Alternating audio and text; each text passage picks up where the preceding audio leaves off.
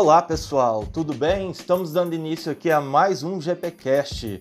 Nesse episódio nós vamos falar sobre os mitos e as verdades sobre agilidade, os métodos ágeis. O ágil, para que a gente possa entender melhor, ele não é né, uma porção mágica que, que elimina todos os males que impedem né, uma, uma organização de alcançar o sucesso em suas estratégias. Porém, quando se utiliza da, me da melhor forma, o mindset ágil, ele pode trazer excelentes resultados para, para os projetos. Iniciando pelos mitos, o primeiro deles é falando que o ágil é novidade. Isso é um mito muito comum que facilmente convence as pessoas sobre a necessidade de se adotar uma forma inovadora de trabalhar. Porém, o fato, a realidade é que quando a gente fala de agilidade, a história é bem mais antiga. No início dos anos 40, com a criação do Toyota Production Systems, utilizando aí uma abordagem com entrega iterativa e incremental, também no desenvolvimento de jatos hipersônicos pelo USAF e pela NASA nas décadas de 50 e 60 a criação do XP, o Extreme Program por Kent Beck em, em 96, o Scrum em 99 e tudo isso culminando aí até a publicação do Manifesto Ágil para o Desenvolvimento de Software em 2001. Então, de fato, não é algo é, totalmente recente. Ele já, já existia algumas abordagens ágeis aí há, há bastante tempo atrás. O segundo mito é de que o ágil não possui documentação. Infelizmente, existe uma confusão semântica que as pessoas fazem com o segundo valor do manifesto ágil, que fala que software em funcionamento mais do que documentação abrangente. Esse valor, quando ele é mal interpretado, pode ser muito desastroso para o projeto, porque eliminar a documentação em nome da agilidade isso não existe respaldo em nenhum artigo ou literatura aí dos autores do Manifesto Ágil, das pessoas que de fato utilizam agilidade. A documentação ela tem um enorme valor para os times. E a questão é quando documentar, o que documentar, o quanto documentar, isso que precisa ser avaliado. E não a eliminação da documentação. O terceiro mito é de que o ágil não requer planejamento. E o planejamento é algo básico, fundamental, e com a utilização das metodologias ágeis isso não é diferente.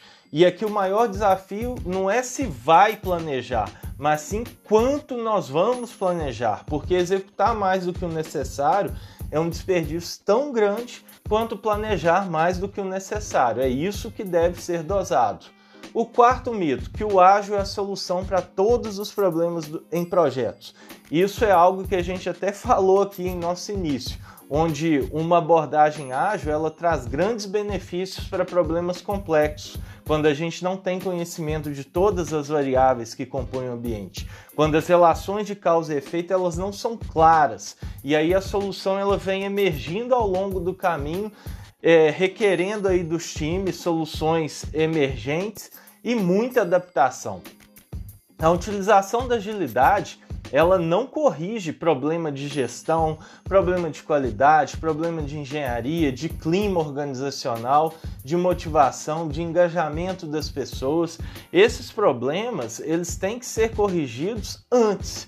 E aí somente nesse momento a gente pode esperar aí um bom resultado da agilidade dentro do, do projeto na organização.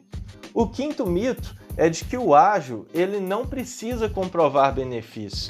E qualquer projeto, né, seja conduzido sobre abordagem ágil ou outro tipo de abordagem, ele tem que atingir os benefícios previstos e ser justificado por um business case. E com, com, a, com os projetos ágeis isso não é diferente. Se algum projeto ele finaliza e ele não atinge o, os benefícios, foi, foi uma aplicação ruim da, da agilidade. Isso de fato deve ser cobrado em qualquer projeto. O sexto mito é de que o ágil só se aplica a projetos de pequeno porte. E isso foi, foi bastante difundido aí, talvez de que algumas interpretações que as equipes ágeis são pequenas, né? E iterações de no máximo 30 dias, que isso não seria suficiente para executar um grande projeto, mas não existe restrição. As entregas podem ser divididas, né? Ter, ter várias equipes e o ágil ele ser aplicado sim em projetos de, de grande porte também, de, de médio e de grande porte. O sétimo mito é de que o ágil é exclusivo para desenvolvimento de produtos. Aqui o próprio entendimento sobre produto ele pode atrapalhar né, a, a compreensão e o respe a, a respeito desse, desse item. Mas é muito importante que a gente se lembre que seja para projeto ou produto, as abordagens ágeis elas podem ser utilizadas sem que se tenha alguma limitação para isso. Finalizando esses sete mitos, nós vamos partir agora para quatro verdades que de fato compõem a base da, da agilidade. E a primeira delas é: o ágil é centrado em pessoas.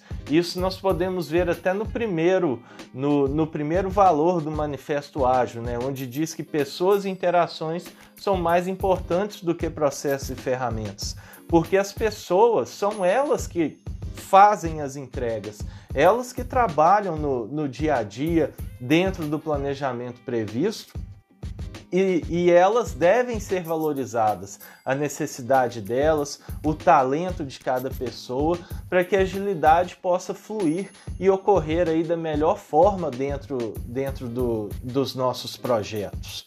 O, o, a segunda verdade sobre isso é que o ágil ele possui valores e princípios sólidos. Inclusive, são quatro valores e doze princípios que estão dentro do manifesto ágil. Valores e princípios esses focados nas pessoas, focado em questões de flexibilidade, adaptação, proporcionando aí o, o, o cerne, a, o X da questão em termos do, do mindset ágil, que deve ser de fato aplicado nos projetos das organizações.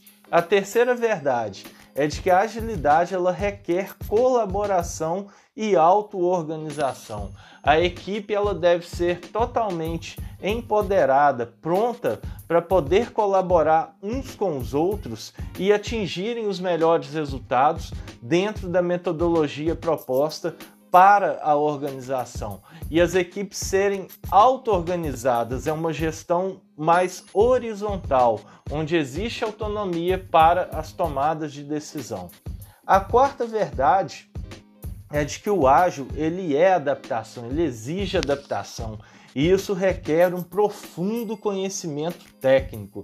As equipes multidisciplinares, elas possuem isso, um conhecimento técnico profundo e se adaptam o tempo todo, trabalhando em um ambiente seguro que podem falhar, mas eles oferecem o melhor da sua performance para criar soluções e, a partir dos ciclos de feedback, receber informações necessárias com o objetivo de executarem o, os próximos passos.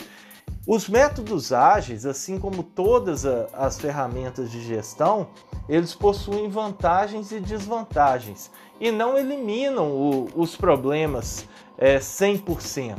Porém, quando utilizados aí da, da maneira correta, em situações apropriadas, podem sim substituir problemas potencialmente desastrosos por outros mais gerenciáveis, preferíveis. Então a melhor, a melhor opção não é sempre optar pelo ágil em detrimento de outras abordagens, mas sim que a organização avalie as opções existentes de gestão, seja metodologia A, B ou C, híbrida, tradicional ou, ou a própria agilidade, e verificar aquela que mais se encaixa e que vai agregar valor ao seu projeto. Porque agilidade, se no final do projeto a conta não fechar, tiver prejuízo, ela não foi bem aplicada. Mas quando o, o mindset ele está na, na organização, desde a liderança até a equipe, as chances de sucesso são muito grandes. Eu espero que vocês tenham aprendido um pouquinho sobre, sobre agilidade, sobre os mitos e verdades, e eu espero vocês aqui em um próximo episódio. Tchau, tchau!